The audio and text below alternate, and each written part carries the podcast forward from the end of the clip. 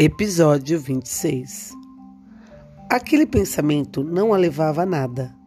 Quando ela se vestia como menino, quando era mais nova, havia um sentido em ganhar dinheiro.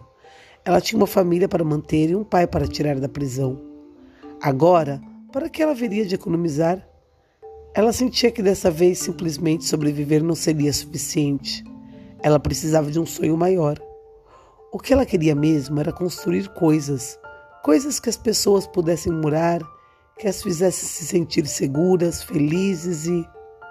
Parte de sua mente estava prestes a reconhecer que para fazer isso, ela com certeza precisaria saber multiplicar frações e mais um monte de coisas. Ela abandonou esse pensamento. Vou fazer o que Jauzia fez, resolveu ela.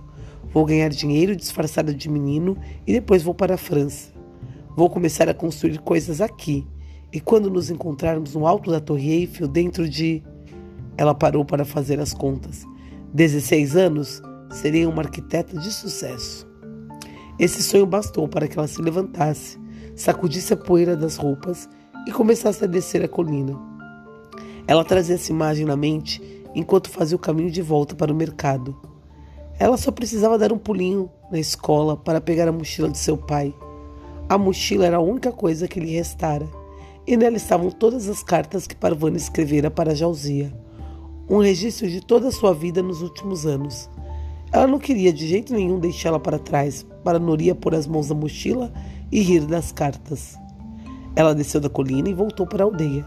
Estava mergulhada num devaneio em que apontava as falhas de projetos na Torre Eiffel quando um homem se pôs à sua frente e começou a gritar: Cubra sua cabeça! Parvana parou. O quê? Ela tirou a cabeça de Paris e trouxe de volta para o Afeganistão. Cubra sua cabeça. Parvana tinha deixado seu chador cair com um chale por sobre os ombros. Ela gostava de sentir o ar em volta da cabeça e das orelhas. A lei diz que não sou obrigada a fazer isso, disse ela. Os estrangeiros dizem que você não é obrigada. Nós dizemos que é assim. Os gritos dele chamaram a atenção dos outros homens. Ela é daquela escola, disse outro homem. Todas aquelas mulheres juntas Dali não pode sair boa coisa. Você não pode sair andando por nossa aldeia assim, gritou um terceiro homem. Cubra-se e vá embora. Num piscar de olhos, Parvana estava rodeada de homens, gritando, xingando, cheios de fúria. Ela estava indo de encontro com o namorado, disse um deles. Ela traz sua desonra para nossa aldeia. Parvana tentou passar por eles. Eles cerraram fileiras. O círculo de homens era formado de três anéis e logo de quatro. Tudo que ela via ao olhar para baixo eram sandálias enfiadas em pés grandes e empoeirados. Tudo que ela via ao levantar a vista eram bocas e olhos com expressão raivosa. Alguém bateu em suas costas, bateram também em seus ombros e braços.